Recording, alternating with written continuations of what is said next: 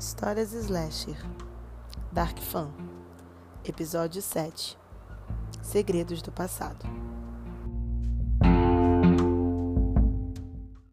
O bobo da corte está de volta ao castelo. Está parado na frente de Sara.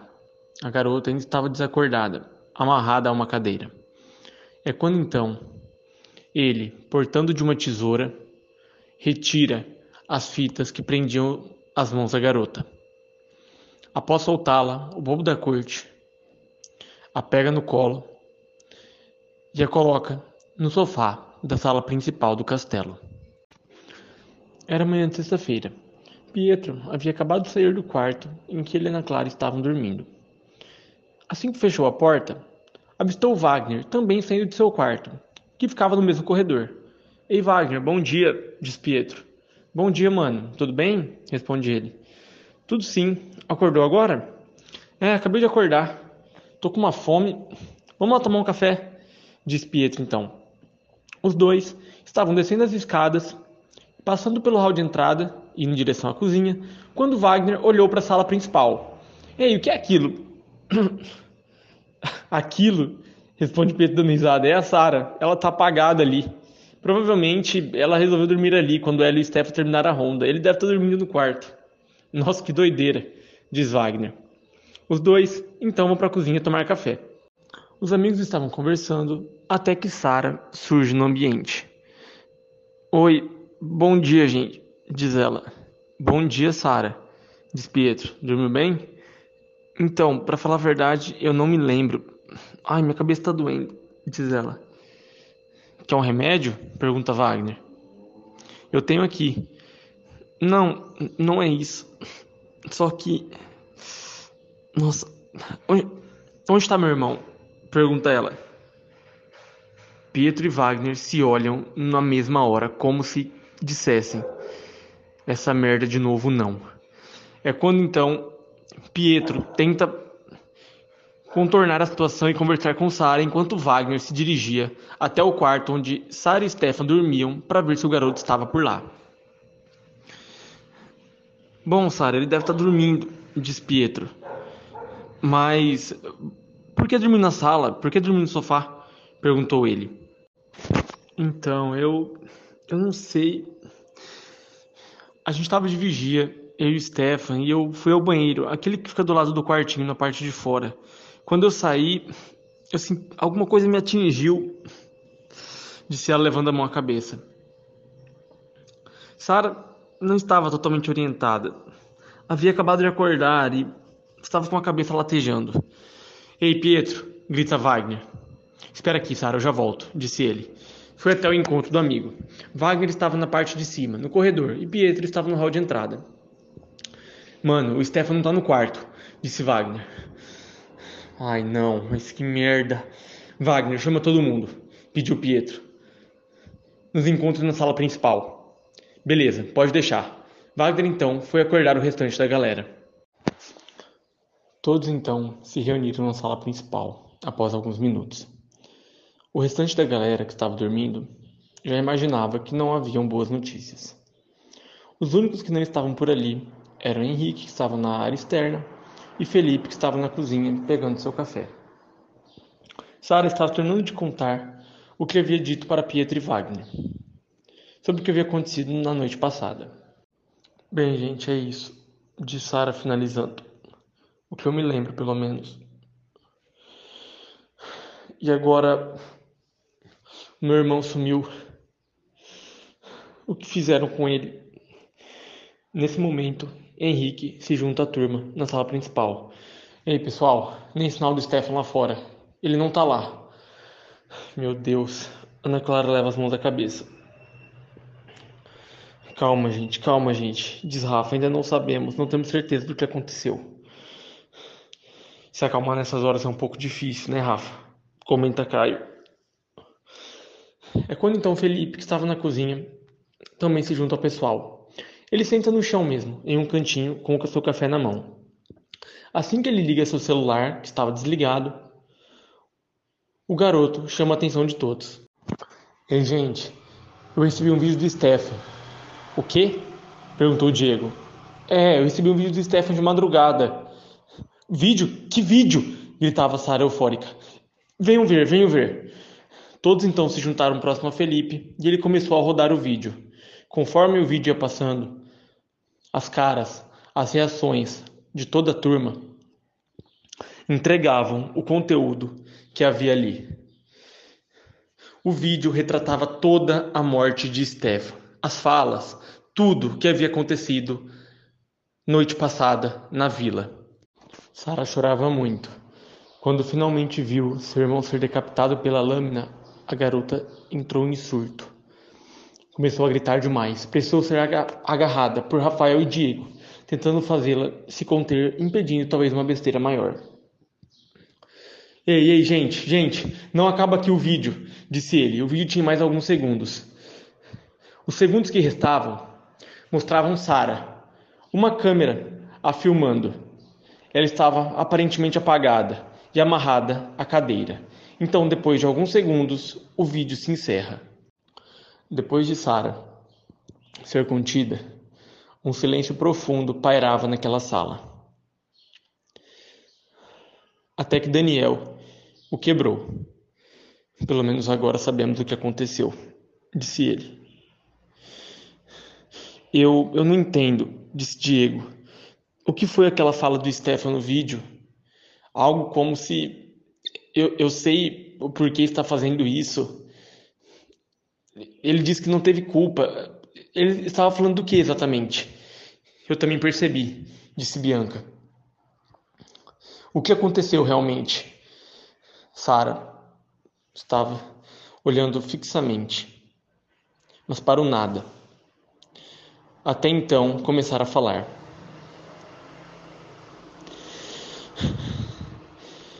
O Stefan, nós dois. Nós dois o quê? Disse Bianca a Sara. Fala logo. Sara não conseguia falar direito. Vocês lembram aquela história que o Silco contou? Como o bobo da corte foi morto no passado? Sim, claro, disse Silco. Ele foi decapitado na guilhotina. Exato, disse Sara. Vocês viram como ele matou o Stefan, não é? Esse desgraçado. O que vocês não sabem, quer dizer, provavelmente não saberiam, é que o bobo da corte foi executado na nossa vila. Todos então arregalaram os olhos. Mas como assim? Eu não sabia disso, diz Daniel. Ninguém sabia, disse Sara, só eu e Stefan. Os nossos antepassados, em acordo com o pessoal que morava no castelo, fizeram isso. Droga, disse ela chorando. Mas parece que alguém sabia afinal, não é, Sara? Pergunta Caio. É, alguém sabia, alguém descobriu, eu, eu não sei. Aquele desgraçado matou o meu irmão e me prendeu para que eu ficasse impossibilitado de ajudá-lo. Rafael então dá outro forte abraço em Sara. Por que nunca nos contou isso, Sara? perguntou Ana Clara. Eu e o Stefan não queríamos contar. Preferimos deixar como sendo uma lenda. Mas eu entendi o que esse desgraçado fez vendo esse vídeo. Provavelmente me deixou viva para que eu explicasse isso a vocês. Talvez pensem que eu esteja envolvida, mas não. É claro que não, diz Pietro. Você foi uma vítima nisso tudo, como todos estamos sendo. Silco então toma a palavra. Nossa, eu nem, eu nem imaginava isso. Que crueldade. O Stefan teve culpa de nada. Vocês dois, ninguém daqui teve culpa do que aconteceu no passado. Mas esse desgraçado tá usando isso contra a gente. Eu e a Sara, ontem fomos até a biblioteca tentar achar alguma coisa. Separamos até alguns exemplares, mas ainda não tivemos tempo de de olhar mais a fundo. E agora então, isso não é problema, Silco, disse Diego. Eu te ajudo. A gente pode fazer isso junto. Talvez temos mais pistas. Vamos analisar cada livro que vocês pegaram, cada coisa. Talvez haja alguma explicação, alguma coisa muito forte lá. Silco então agradece Diego. Tá bom, vamos fazer isso. Os dois se dirigem até a biblioteca. Na sala de jantar, Bianca estava conversando com Rafael. Ela havia chamado o garoto para bater um papo. Rafa, não me diga que engoliu aquela historinha da Sara. Como assim, Bia? O que quer dizer com isso? Acha que ela está mentindo? É clássico. Nós vimos ela amarrada. Não aconteceu nada com ela. O irmão dela foi morto. Da mesma forma que ela disse que aconteceu no passado, o que por sinal ninguém sabia, nem o Silco. Não cai nessa, Rafa. Tem coisa aí. Tem coisa aí. E o que você acha, Bia? Acha que ela matou o irmão? Por que faria isso? Eu não sei, mas tem alguma coisa. Minha intuição me diz que tem alguma coisa. De verdade, toma cuidado, não confia. Não confia cegamente nisso. É uma história montada. É algo que. Meu Deus, eu preciso que vocês ao menos pensem nisso, pensem nessa possibilidade. Vocês viram o vídeo. Talvez ela seja assassina. Ela tenha armado tudo isso. Talvez ela e a Ana. Afinal, foram as duas que sabemos que tiveram alguma relação com o assassino, ou vista, ou alguma outra coisa, e não aconteceu nada a elas. E a motivação, Bia? Por que elas iriam fazer isso? A Sara ia matar o Stefan? A troco de quê? Cuidado, Bianca. Cuidado, disse Rafael, porque ao mesmo tempo que você aponta o dedo para alguém, tem outros três apontando para você. O garoto então sai do local. No corredor principal, Daniel e Henrique estavam conversando. Daniel estava sentado no chão, enquanto Henrique estava encostado de pé em uma das paredes. O Stefan. O Stefan era como meu irmão para mim, disse Daniel. O irmão mais velho, sabe? Nós, de certa forma, ajudávamos a controlar aquela vila. Eu nem sei o que vai acontecer a partir de agora, dizia Daniel. Calma, Dani, calma. Você, a Sara, a Ana vão superar o que aconteceu com os amigos de vocês. Espero que consigamos fazer isso também, disse Henrique, referindo aos seus amigos que haviam perdido. É, Henrique, mas tá tudo muito difícil, ainda mais quando vocês disseram ontem que não foram nem um pouco amparados pela polícia. Que merda é essa, cara? Como não tem como chegar aqui? Tinham que dar um jeito. Eu concordo, disse Henrique. Eu também não entendi nada. Mas uma coisa que pensando agora, na hora eu nem pensei, mas foi um pouco estranho. Eu estava no telefone e a Bianca me disse para não contar das mortes para não falar nada, só que estávamos presos. Como assim? disse Daniel. Não falar das mortes? É, ela, eu estava no telefone, ela começou a falar isso e eu, eu também não falei. Talvez eu errei também em não ter falado, apenas acatei, mas claro, eu, eu posso entender porque ela fez isso, disse Henrique. A mãe dela é uma das maiores influentes de Birmingham. Talvez não quis levantar alguma coisa maior Talvez foi nesse sentido que ela pensou, mas não, Henry, mais nada. Como assim ela não quis falar nada? Cara, eu não acredito nisso, disse Daniel. O garoto está virado. Eu não sei, Dani, eu, eu não sei, mas. Eu também. Brigue comigo se quiser brigar. Eu também não falei. Eu respeitei a decisão dela. Cara, tem coisa aí, disse Daniel. Tem coisa aí. No quarto de Sara, ela e Ana Clara conversavam. As duas estavam coladinhas uma na outra, sentadas na cama. Como vai ser daqui para frente? Questionou Ana Clara. Eu não sei, Ana. Sara estava visivelmente atordoada com tudo que havia acontecido antes. Eu não sei. Ai, droga. Dizendo a Clara, nem sei se vamos conseguir sair daqui, não é? Não, não pense assim. Nós vamos. Nós vamos sim, disse Sara. Você, eu e o Dani. Não vamos perder mais ninguém. Faremos isso pelo Stefan, pelo Bruno, pela Alice, até mesmo pelo lenhador. A gente não era muito próximo, mas era da família, entende? Claro, claro, disse Ana Clara. Conta comigo, Sara. Em você eu confio plenamente. Já em alguns deles, eu, eu não sei. Eu entendo, Ana. Eu entendo, disse Sara. A gente vai sair daqui juntas. A gente só precisa ficar de olho e cuidar uma da outra. Depois de um tempo, Diego continuava na biblioteca. O garoto havia ido para lá com o Silco para analisar, revistar os exemplares que ele e Sara haviam pegos no dia anterior. Diego estava sozinho, estava no fundo da biblioteca, em uma bancada sentado, estava revirando cada documento que eles haviam encontrado, cada livro, tentando achar alguma res resposta.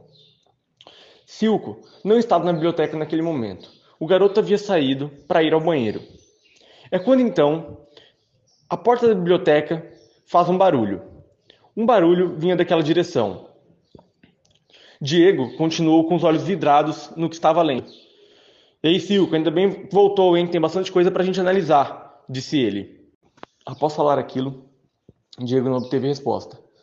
Ei, Silco, é você que está aí, né? Questionou ele. Mais uma vez, não havia tido resposta. Foi quando então Diego se levanta da bancada e vai em direção à porta da biblioteca. Eles tinham vários corredores facilmente daria para se perder, ou quase, naquele local. Diego então andou mais rápido. Quando chegou em frente à porta da biblioteca, percebeu que alguém a havia lacrado. Havia uma corrente passada pela porta. Mas o que, que é isso? disse ele. Diego então começou a balançar a porta. Ei! Alguém! Ele gritava não conseguia tirar a corrente. Ele tentava com sua maior força e nada acontecia naquela porta. Meu Deus! Foi quando então Diego vê um livro caindo de uma das prateleiras. Quem tá aí? Quem tá aí? disse ele. Então, de repente, a risada pavorosa, estrondosa do assassino começava a ecoar pela biblioteca. Não, não, mas que merda! Alguém me ajuda! Gente! Ele se debatia contra a porta. Infelizmente, se ele não retirasse aquela corrente, ele seria a próxima vítima do assassino. Percebendo que a porta não fazia nem sinal de abrir, Diego então se virou. E foi quando avista o assassino o bobo da corte saindo por detrás de uma das prateleiras daquela biblioteca. A risada era pavorosa, o visual do assassino também. Imediatamente, o bobo da corte abre os dois braços, colocando à vista seu punhal, a arma que ele portava. Não, não, não, não! Diego então começou a correr na direção contrária do assassino. Tentava se misturar, se esconder por uma das prateleiras, das enormes prateleiras daquele local. O bobo da corte ia a passos lentos, apenas andando e dando risada, aquela risada metálica, atrás de Diego. Diego havia se escondido em um daqueles corredores da biblioteca. Quando de repente ele simplesmente para de ouvir os passos do assassino e ele também não conseguia ver. Meu Deus, meu Deus, sussurrava baixinho Diego. Ninguém podia ouvir seu sussurro. Ele estava atento, olhando para todos os lados, mas não viu o assassino e também não o ouvia mais. É nesse momento, quando Diego abaixa no corredor que ele está e olha para o lado, que ele percebe o bobo da corte atravessando uma das prateleiras com seu punhal. Diego consegue desviar da arma imediatamente. Não, filho da puta! Diego, então, aproveitando que o bobo da corte estava com o braço esticado, segura o braço do assassino e o bate contra a própria prateleira, tentando retirar a arma que o assassino utilizava. Não conseguiu, mas pelo menos aquilo deu um tempinho para ele continuar a correr. Diego continuava a correr. Quando correu para frente da biblioteca, acabou escorregando. Ah! Ele rolou no chão. O bobo da corte vinha com a maior rapidez do mundo atrás dele. Diego consegue se levantar, mas antes que conseguisse desviar do assassino novamente, recebe uma punhalada nas costas com toda a força. Ah! Diego cai no chão imediatamente. Ah, seu filho da puta! Por que tá fazendo isso? O bobo da corte então vai lentamente até Diego, para na frente do garoto, começa a aumentar a risada. Até que finalmente tenta acertar Diego no peito. Diego segura o braço do assassino com seus dois braços. Não! Seu desgraçado! O bobo da corte então não consegue acertar de primeira. Mas o bobo da corte, com uma rapidez enorme, retira seu braço e tenta de novo, antes que Diego pudesse defender o segundo golpe. O golpe acerta o peito de Diego. E o bobo da corte vai descendo o seu punhal, como se estivesse cortando alguma coisa. Um movimento de cortar. Então. Diego vai cuspindo sangue, mais sangue. Até finalmente, o bobo da corte cortar o peito do garoto. O corpo de Diego estava aberto.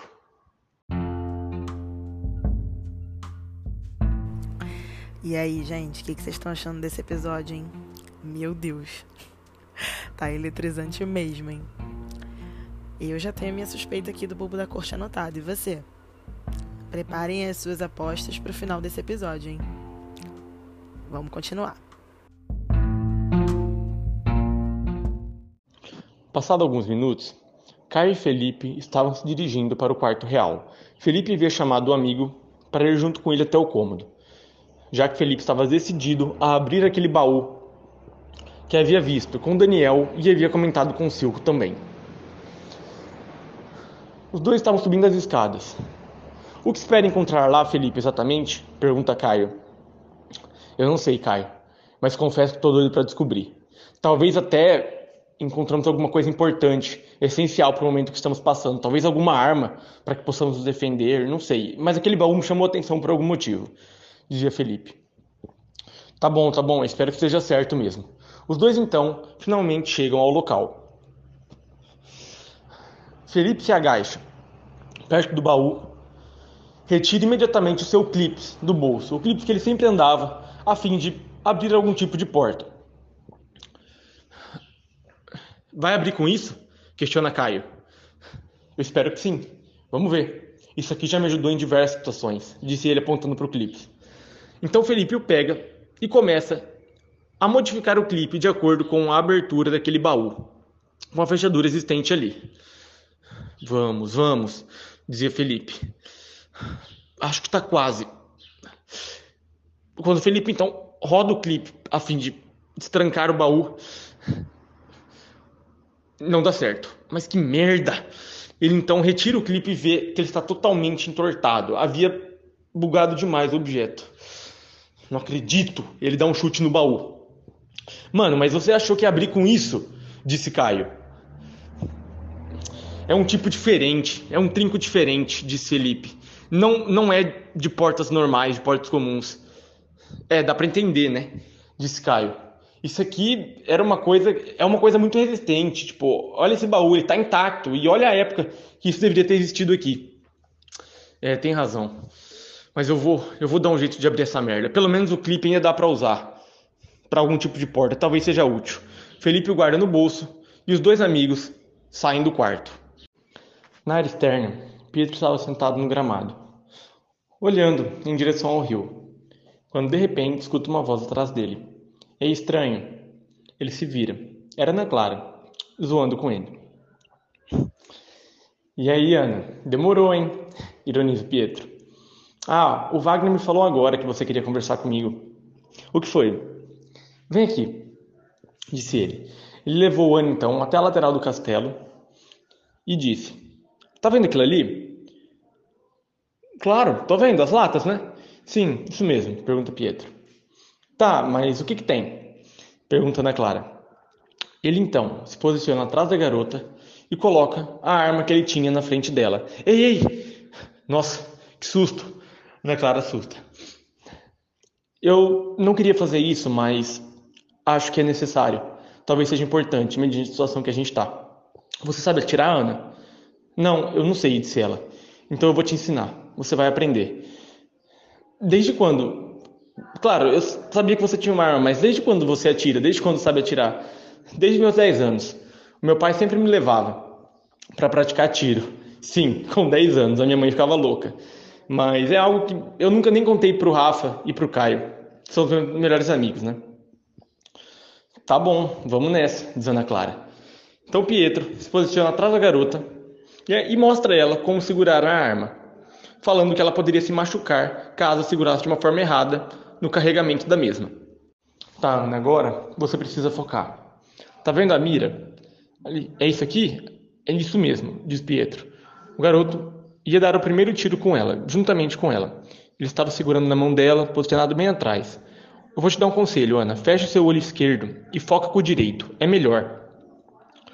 Ana fez o mesmo gesto. Então, beleza. Tá focado, não tá? Pergunta Pietro. Parece que tá, diz ela. Então, primeiro tiro é disparado. Acerta em cheio uma das latas que havia ali. Nossa, diz Ana Clara. Vamos para a segunda. Diz Pietro, também atirando junto com ela. Também acerta em cheio na lata. Agora você sozinha, diz Pietro. Ana Clara, então, mira na terceira, faz o que Pietro disse e atira. Também acerta. E ela vai para a quarta rapidamente. Também atira e acerta a lata. Nossa, isso é mais legal do que eu pensava, disse ela. Até que é, não é? Responde Pietro. Ela então devolve a arma ao garoto e olha fixamente para ele. Eu espero não precisar, mas obrigada. Obrigada por isso. De nada. Imagina. Eu, te, eu quero te ver bem. Responde Pietro. Ele então começa a passar a mão direita nos cabelos de Ana Clara, sem falar nada, apenas a olhando. Os dois então dão um forte abraço. Um abraço que dura segundos, não apenas dois ou três, mas mais do que isso. Quando param, se olham fixamente novamente e antes que pudesse fazer qualquer coisa, eles escutam um grito. Ei, Pietro! Era Rafael. Oi, Rafa. A gente está aqui. Rafael e Caio então se aproximam de Pietro e Ana Clara. Ei, Pietro, a gente queria conversar com você, diz Rafael, Claro, claro, gente, vamos sim. Ana Clara, então, diz a todos que vai entrar para o castelo novamente. Vai ver como Sara estava, se ela estava um pouco melhor. Então ela sai e os três amigos ficam conversando. Ei, a gente não atrapalhou nada não, né? Perguntou o Caio. Não, gente, tá tudo bem. Mas e aí, o que foi? Pietro, o Caio e eu estávamos conversando, disse Rafael. A gente achou melhor fazer algumas mudanças hoje, tendo em vista tudo que está acontecendo. Como, por exemplo, pergunta Pietro. Vamos todos ficar de vigia hoje à noite. Vamos dormir juntos, todos na sala. Colocar os colchões. É, a gente já devia ter feito isso há muito tempo. Diz Caio. Tá ótimo, gente. Eu concordo, mas não acham melhor ter alguém na parte de fora? Pode ser eu, já que eu tenho uma arma. Não, Pietro, eu acho arriscado, continuou Rafael. De alguma forma, quem está fazendo isso está cercando a gente. Do lado de fora, como o Henrique já disse, nós somos alvos fáceis. A gente não, não precisa disso. Ficaremos na parte de dentro. E você pode ficar com sua arma ali.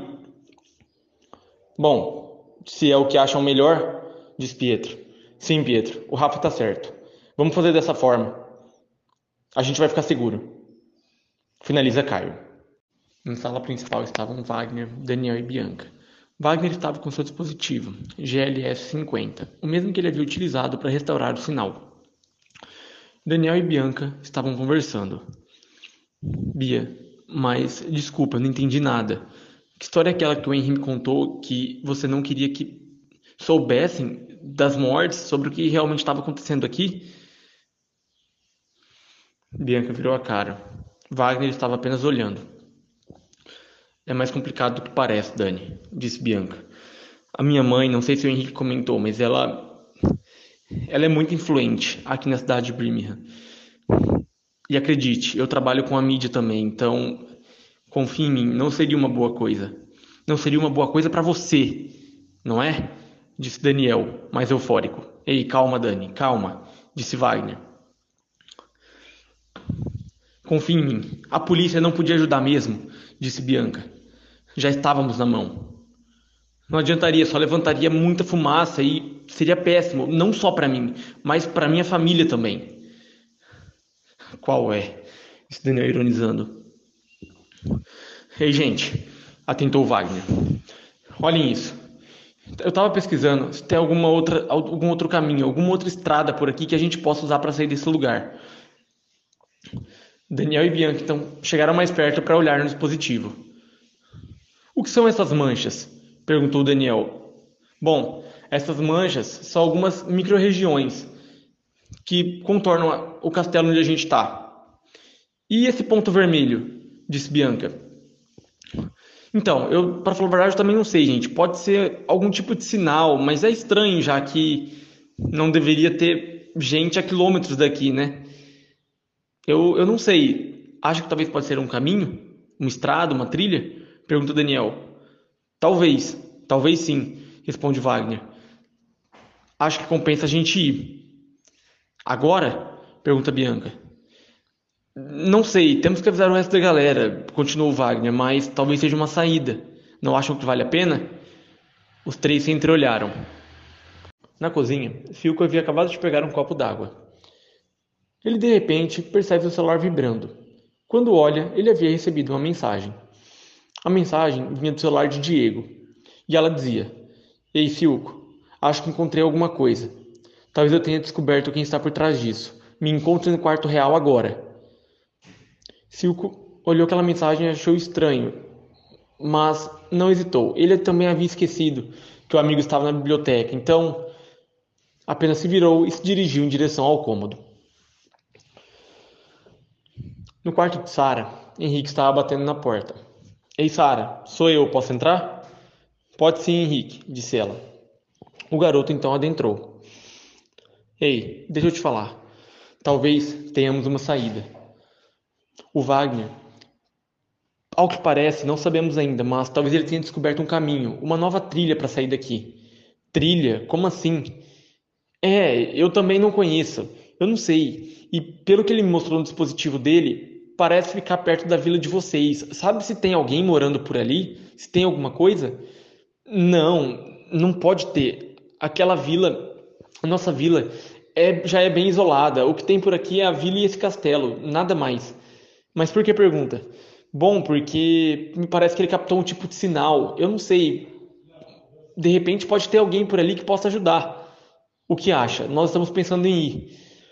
Eu não sei, Henrique, de verdade. Não sei se vale a pena arriscar assim. Eu também, eu também não queria sair, mas eu estive pensando em bastante coisa desde que a polícia nos deixou na mão e não sei o que fazer. Talvez seja uma saída. Bom, a gente precisa falar com os outros, disse Sara. Mas será que é seguro? Finalizou ela. Bom, se estivermos juntos, sim, diz Henrique. Eu vou avisar a Ana e vou tentar comunicar o resto da galera. Mas fica pronta, Sara. Qualquer coisa você já está sabendo. Sara apenas balançou a cabeça e Henrique saiu do quarto. Silco estava subindo o último lance de escadas para chegar ao quarto real. Estava ansioso para saber o que Diego havia descoberto. Quando ele finalmente chega, já chega dizendo: Ei, Diego, me desculpe, irmão. Eu acabei esquecendo. Eu fui no banheiro e acabei conversando com o Pietro e com a Ana. Acabei esquecendo totalmente de voltar na biblioteca. É quando ele olha e Diego não está no local. Diego? Cadê você, mano? Eu tô aqui. Silco então começou a andar um pouco mais no cômodo até avistar o baú, que, para surpresa dele, estava aberto. Ei, espera, o que é isso? perguntou ele. Será que o Diego conseguiu abrir isso aqui? Ou o Felipe? Ele não sabia. Ele apenas pegou o celular do bolso e mandou uma mensagem para o número de Diego. Mano, tô aqui, cadê você? E guardou o celular. Ele então se aproximou do objeto, agachou e começou a ver o que tinha dentro. Haviam muitos papéis, rascunhos, mas o que lhe chamou a atenção mesmo, de primeira, foi um telefone via satélite que estava dentro do baú. Que porra é essa? perguntou o Silco. Ele, o telefone estava funcionando. Isso não parece ser coisa velha. Ele pegou e colocou o telefone do, ao lado. Quando começou a mexer naqueles papéis para ver o que havia, Silco começou a se assustar. Começou a talvez entender um pouco mais sobre aquele local. Meu Deus, mas isso aqui é. O que ele encontrara eram coisas falando do passado daquele local, coisas escritas, até algumas fotos, algumas imagens. Silco pegou um papel onde estava escrito: Execução de John Van Haden, mais conhecido como Bobo da Corte, é feita na vila, próxima às redondezas do castelo de Birmingham. Ele não estava acreditando, estava boquiaberto com o que estava lendo. Havia passo a passo de como havia sido aquela execução, de como realmente o bobo da corte havia morrido. Meu Deus! É quando então ele pega outro papel, onde simbolizava exatamente os nomes das pessoas responsáveis pelo julgamento e pela execução de John Van Haden, o bobo da corte. Ele levou uma das mãos à boca. Não me admira que alguém esteja querendo matar essa galera. Os nomes que ele lera na folha, muitos deles se relacionavam com algumas pessoas da turma de amigos que estavam no castelo. Pessoas da alta sociedade da época, que participaram de forma efetiva ou até mesmo de uma forma indireta na execução do bobo da corte. Eu não acredito.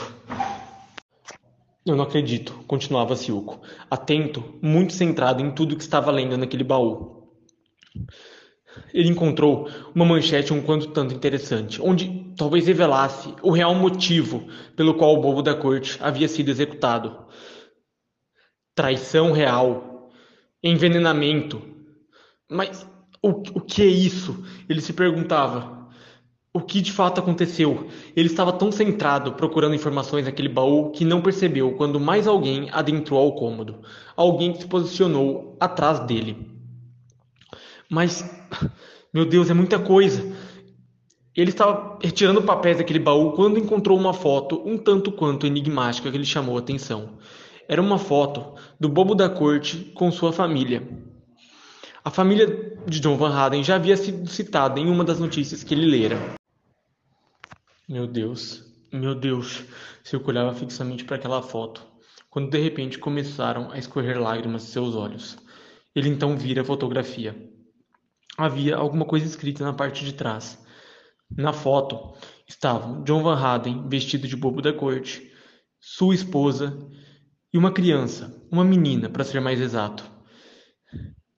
Não, não, isso, não, não é verdade disse Silco, assustado com o que havia lido. Ele então, no mesmo momento, pega seu telefone, abre a conversa de Diego e começa a lhe, manda, lhe mandar um áudio. Diego, eu acho que eu sei o que você queria me mostrar. Eu descobri. O assassino é. De repente, ele não conseguiu terminar de falar quando um punhal havia atravessado sua barriga quando ele conseguiu ver o que estava realmente acontecendo. O bobo da corte retirou o punhal. Ele estava cara a cara com o Silco. Não, por quê? Eles não fizeram nada para você. Por que tá fazendo isso? O assassino apenas pegou o punhal, sem dizer nada, e deferiu duas punhaladas contra a perna de Silco. Ah! No momento em que Silco soltou o grito, o assassino, mais rápido que nunca, retirou o punhal e o afundou com força pela boca do garoto, deixando Silco sem vida. O bobo da corte, então, retira seu punhal, pega, retira uma caneta do bolso de tinta laranja e faz um X na testa do garoto. Para finalizar a tarefa, o bobo da corte junta todos os papéis, as informações que continham naquele baú, os guarda e fecha o objeto.